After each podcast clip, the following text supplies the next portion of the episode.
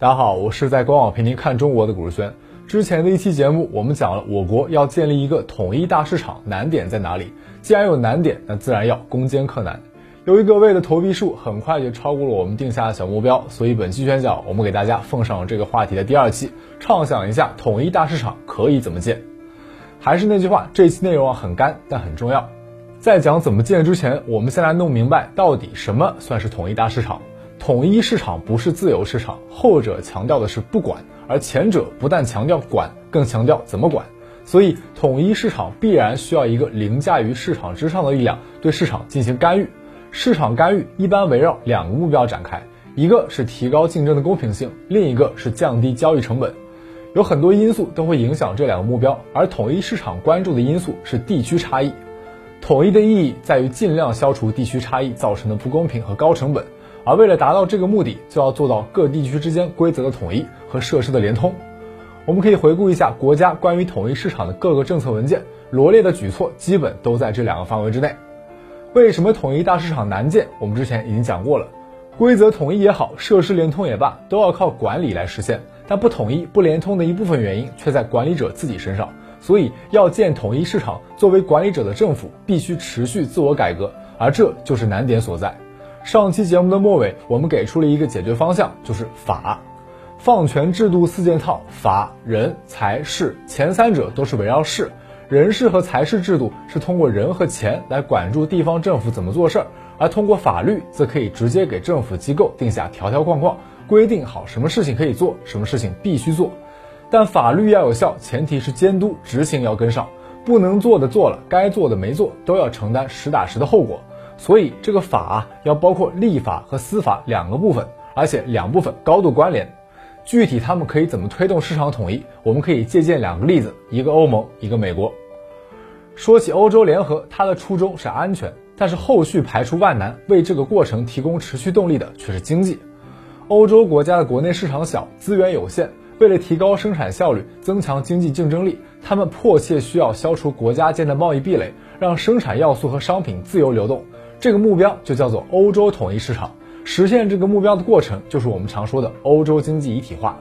欧洲大市场的规则统一，一靠设立一套位阶分明的法律体系，二靠欧洲法院的司法保障。从一九五七年的罗马条约开始，欧洲国家签订了统一欧洲法案、欧洲联盟条约、里斯本条约等欧盟的根本大法。这些欧盟法的效力高于成员国的国内法，并且对成员国境内的自然人和法人直接有效。同时，他们还赋予了欧盟自主立法权，让欧盟的相关机构可以通过条例、指令、决定等形式约束成员国和他们的公民。除此之外，欧洲各地的法院都要根据条约和欧盟的自主立法，对相关的争议诉讼进行判决，形成判例。欧共体成立至今，累积起来的条约、立法、判例数量在三十万以上。在统一欧洲市场的奠基性条约《统一欧洲法案》生效以后，平均每年完成的立法都超过一万起。这还没计算欧盟法变化以后，成员国国内法要做的相应调整。欧盟与我国的经济体量差不多，这个大小的经济体要在数十年间协调法律、统一规则，就需要这个规模的立法活动。这种大规模、系统性的规则更新，既要保证速度，又要面面俱到，不出差错，对立法能力有极高的要求。而欧盟之所以有这个能力，主要有三方面的基础。首先，欧洲国家，尤其是西欧国家，本就有相对成熟的立法技术。这些经验在欧盟的制度设计上就得到了应用，在立法效率和法律的快速落地上起到了很大的作用。其次，欧盟的立法是一个由下至上再由上至下的过程，成员国缔结条约，确定阶段性的立法目标，再通过有关机构按部就班地制定出法律，最后由成员国落实到位。在条约缔结与批准的过程中，成员国之间以及成员国内部都往往经历了充分的博弈。该要的要到了，能妥协的妥协了，最后克服分歧，求同存异。举个例子，统一欧洲法案的签订，欧共体十二个国家，德国先说服了意大利，又借着在贪款问题上对付英国，拉法国上船，法德联手一顿威逼利诱，摆平撒切尔夫人，再给丹麦、爱尔兰、希腊等小国特殊照顾，才把事儿给办成了。从动议到签约花了三年，当中经历了无数吵架、扯皮、耍心机，临门一脚的时候还出了幺蛾子。丹麦和爱尔兰两次公投，硬是把实施时间又拖了一年，所以立法的难关主要是在由下而上缔结约定的过程中攻克的。由此取得的共识为由上至下的制定落实法律提供了基础。毕竟嘛，强求难敌愿意，自己同意的事情做起来总是要更畅快一些。第三个基础来自司法。我们知道，欧洲国家有的用成文法，有的用判例法。那欧盟用什么法呢？答案是都用。所以，司法在欧洲经济一体化的过程中起到了非常特殊的作用。它首先承担了一部分立法职能，许多重要的法律原则，比如说欧盟法的最高效力、直接适用，都不是明文规定，而是由欧洲法院的判例确定。更重要的是，在法律的落实方面，司法系统对于准确实现立法目的、达到立法者想要达到的效果，起到了至关重要的作用。我可以举几个例子：欧洲经济共同体条约确立了竞争规则和自由流动规则，约束各种市场切割行为。但是，条约只是写了一些大的原则，比较宽泛，具体落实起来肯定会遇到问题。第一个问题涉及切割市场的主体，条约里面用了 undertakings 这个词，语义上一般就是指企业，但很多时候分割市场的主要责任在政府。那么，条约里的企业包不包括政府机构呢？欧共体法院认为包括。只要从事经济活动就是企业，这就意味着政府机构同样受竞争法的约束。根据这个认识，德国地方法院在一九九零年的 Hofner 案中判联邦德国劳动局败诉。欧共体委员会再根据这个判例，先后处罚了意大利海关、西班牙邮局、法国世界杯组委会、欧洲广播联盟等等等等。第二个问题涉及行为，条约里边不可能把切割市场的措施全部罗列出来，所以在很多情况下就要法院来判断。欧共体法院认为，扭曲竞争、阻碍流通的行为范围非常广。对政府来说，制定法规、形成惯例、发文建议、窗口指导、授权背书、经济援助、宣传营销，不管有没有强制性，统统都算。除此之外，政府的不作为也算。我们都知道，法国农民非常厉害啊，什么拖拉机包围首都啊，卢浮宫遛羊啊，朝政府大楼泼有机肥啊，堪称整活战斗机。不过，法国农民对自己人狠，对外面人更狠。成员国的农产品卖到法国，他们不满意就拦截货车、殴打司机、威胁超市，甚至把店铺给砸了。而法国的有关部门完全不管，警察哪怕在场也不保护那些司机和店铺。这事儿发生多了，其他国家忍无可忍，以欧委会的名义一纸诉状把法国政府告上法院，最后告赢了，诞生了一个新判例。有了判例背书，欧委会趁热打铁，制定了正式条例，能够快速有效地干预成员国的不作为，为条约补上了细节。从这些可以看出，司法系统在建立以及维护统一市场中作用非常关键。一方面，面对高度活跃、每天都在推陈出新的市场经济，立法总是滞后的，也不可能一步到位。而实践是检验真理的唯一标准。法律定的怎么样，严还是松，有没有漏洞，需不需要补丁，甚至新的立法，只有具体利用这些规则的人才最有体会。所以，最能发现法律缺陷的、产生最多立法需求的是市场。是市场中的每一个参与经济活动的个体，而司法系统可以从他们彼此间的冲突中发现不足，找到需求，以判例的形式先把补丁给打上。另一方面，行政机关是科层制组织，先天毛病很多，这个我们在之前节目里边讲过了。统一市场都写进法律了，某级政府还能搞地方保护，多半是因为他的上级没管住，平级管不了，下级呢不敢管。in that while it has been government policy to regard policy as the responsibility of ministers and administration as the responsibility of officials, the questions of administrative policy can cause confusion between the policy of administration and the administration of policy. Especially when responsibility for the administration of the policy of administration conflicts or overlaps with responsibility for the policy of the administration of policy. 这时候司法就可以起作用了。 因为地方保护而蒙受损失的个人、组织、企业、政府机构都可以向法院提起诉讼。这样一来，不但损失得到救济，地方政府分割市场的行为也能被及时发现、及时制止。在欧盟的例子里边，许多地方政府的小动作，比如说德国政府把醋栗酒的最低度数啊规定的比法国的上限都高；爱尔兰政府借商业机构之手优待国货，这些能够被发现，就是因为受了损失的企业跟政府对簿公堂。规则一旦改变，总有一方得利，一方受损。司法就提供了一个平台，让利益冲突的双方把矛盾放到台面上了。如此一来，市场社会就能够发挥起监督法律执行的作用。而且这种监督是全天候、全方位的，成本呢主要由直接相关的利益方来承担。一旦形成判例以后，受益面又很广，可以说是一本万利了。当然，这种监督要起作用，对于司法机关的公正独立也有很高的要求。如果你法院也搞地方保护，或者容易受行政机关影响，那不但达不到监督的效果，反而还会破坏统一市场的运行。这个问题，欧盟也没有完全解决，尤其是在欧盟扩大之后，新加入的成员国对这一套并不适应。去年年底，波兰最高法院就裁定，欧盟法律中部分内容违反波兰宪法，欧盟法院的某些裁决在波兰没有约束力。这种明显违反欧盟基础条约的事情，让老成员群情激愤，欧盟直接冻结了拨给欧兰的三百五十四亿欧元经济恢复基金，逼波兰进行司法改革。最后，这场斗法以波兰服软告终。所以，以法推动统一市场也不是那么容易的事情，往往还要根据需要，在司法制度上做一些特殊的设计，比如说把法院的管辖区域和行政区域错开，设置巡回法院审理跨区域案件等等。这一点上，美国做的就比较好。美国司法是双轨制，有州和联邦两套体系，每套都有从初审到终审的完整司法程序。跨州的案件就直接进入联邦系统。一般由联邦地方法院一审，再上诉到巡回上诉法院。同时，哪怕已经在州法院诉讼的案子，只要任何一方宣誓可能得到歧视性判决，就可以申请移送联邦法院管辖。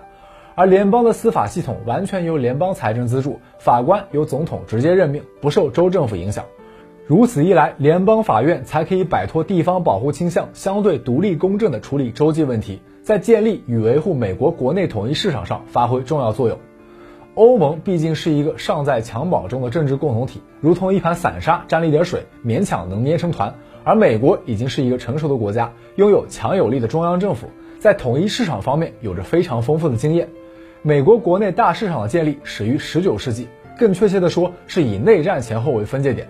其实我们一直以来对美国有一个误解，认为美国是小政府，政府只是经济发展的守夜人。但实际上，哪怕在罗斯福新政之前，美国州政府干预经济的行为也比比皆是。重点来了，州政府，那时候几乎每个州政府都把大量公共财产通过裙带关系分配给个人、企业和下级政府，包括公有土地和自然资源。州政府还给出了各种特许权、豁免权，操纵税收和警察，法律随便改，法院任开关。总之就是各种花式操作，帮助本地企业垄断地方市场。其实，美国的国父们建国的时候就已经预判了州政府会使坏，特地在美国宪法里边预先做了两个安排：一个是把处理洲际贸易以及统一规则标准的权利交给了联邦政府；另一个是特别为联邦政府设计了一套法院系统。虽然光有宪法没用，但写进宪法就等于在制度框架里边预留了位置，只待时机出现把空白补上就行。十九世纪后半程，美国发生了两件大事，狠狠推了统一市场一把。其一是南北战争，其二是全国铁路网的形成。前者结束了南北政治对立和经济矛盾，北部工业资本取得了统治地位之后，对全国范围内的原材料、劳动力等生产要素产生了无底洞般的需求。后者则让跨区域贸易成为可能，极大的方便了资本扩张。尤其是一八六九年，联合太平洋铁路和中央太平洋铁路接轨之后啊，东西市场连通，美国经济就像打通了任督二脉一样。国内大循环打开，人口流动、商品交换、要素流通都出现了爆发式的增长，内循环一转起来，对统一市场就有了刚需。这时候搞地方保护的州政府就成了资本的拦路虎。那怎么样对付州政府呢？最直接的办法就是驱虎吞狼，引入更大的恶——联邦政府。前面说了，统一市场具体来讲就是统一规则和设施连通，这两部分跟铁路都有关系。当时的铁路货运运费歧视的情况非常普遍。被收费最高的是来自中西部州的农产品，保守估计当时的运输费用要占农产品售价的一半。于是农民不干了，联合起来成立了许多名为格兰奇的合作社，对州政府施压，要求管制铁路、限制运价，史称格兰奇运动。美国的农民运动跟我们理解的农民运动不太一样，准确来讲应该叫做地主运动，能量很大，州政府没办法视而不见。到了1886年，当时美国38个州里边，25个都立了铁路法。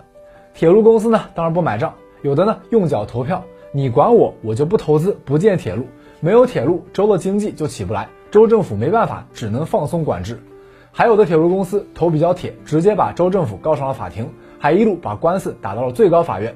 一旦最高法院介入，事情立马就变味儿了。原本管不管铁路只是州内部的事情，地主们也只是把矛头对准了铁路公司和州政府，但最高法院插手就等于联邦政府插手。而最高法院的态度也很有战略性。一开始，最高法院支持农民，但是理由就比较特别了，大家来品一品。首先，铁路运输涉及公共利益，政府可以管；其次，铁路涉及洲际贸易，而宪法说了，管制洲际关系是联邦的权利。最后，在国会制定涉及州际关系的法律以前，州可以行使代行权利。综上所述，州政府现在可以管制铁路。好家伙，一个三段论，直接把铁路管制权送给了联邦政府，还顺手安抚了农民，赢两次了。这还没完，后来州政府对铁路公司妥协，最高法院又借坡下驴，通过1886年的瓦巴什案改变了态度，认为即使没有联邦条例，州政府也不能管制州际贸易，这就排除了州的管制权，还给铁路公司顺了毛，赢三次。铁路公司还来不及高兴，才过了一年，国会就根据判例制定了洲际贸易法，成立了洲际贸易委员会，从此以后，无论是铁路还是航运、客运还是货运，统统归联邦管，赢四次了。我寻思，这一键三连也才赢三次啊，这还只是个开始。最高法院和各级联邦法院通过各种判例，几乎是无中生有的给美国缔造了一套统一商法出来。更重要的是，它不但创造规则，还实打实的执行规则，积极介入洲际矛盾，为受地方保护所害的州外企业提供救济，是建设美国国内统一市场的绝对主力军。我们都知道，行政、立法、司法三权当中，司法部门是相对消极的，最多也就是在社会压力激增、改变迫在眉睫之时，在背后轻轻推上一把，很少长期系统主动的去推动一项变革。那为什么在统一市场这个问题上，美国的联邦法院会那么愿意跨前 N 步呢？因为这就是他们存在的意义。百分之九十八的民事、刑事、行政案件都归州法院处理，剩下百分之二里边，州际矛盾又占了大头。就这点业务还不积极主动一点，那 KPI 何来？存在感何来？经费和编制何来呢？所以可以这么说，这一百多个联邦法院就是专门为统一市场定制的司法系统。联邦法官们非常乐意裁定有地方保护倾向的州府行为无效，而因为知道这一点，外地企业和个人也很愿意动用移送管辖，请联邦法院主持公道。总结一下，从欧盟和美国这两个例子，我们可以归纳出，通过法来扫除地方壁垒，推动市场统一，有这么几个要点：首先，要有相对成熟的立法技术和经验，能够迅速不出差错地完成大规模系统性的规则更新；其次，立法过程也应该是利益博弈的过程，各方应该充分表达诉求，最后克服分歧，求同存异，这样立出来的法，执行的障碍也能少一些。最后，司法系统可以为统一市场的建设做出巨大贡献。它可以通过数以万计的争议案件，从市场运转中及时发现、制止违背统一规则的行为，尤其是地方政府行为。更重要的是，作为统一规则的直接维护人，司法部门最容易发现规则的缺陷，还有能力临时打上补丁。然而，司法要发挥出这些功能，必须保证司法系统独立于地方政府，并且具有较强的审判执行能力。一个可行的做法就是特设一套专门执行统一市场任务的司法体系，并且由中央政府在法人财事四个方面直接提供保障。十八届四中全会以后，我国开始试点由最高人民法院设立巡回法庭，并探索设立跨行政区划的人民法院和人民检察院，就是在朝这个方向努力。上期节目的末尾，我们提到影响国内统一市场建设的，除了受法人财事四个机制调整的央地关系之外，还有一个关键要素就是地区经济差异，这一部分我们先卖个关子。老规矩，本期投币过一万，我们就再出一期，跟大家仔细聊一聊，在地区经济差异比较大的情况下，统一大市场可以怎么建。好了，本期全场就到这儿，节目的文字版我会放到我的公众号“瑞股市圈”，欢迎大家关注，我们下期再见。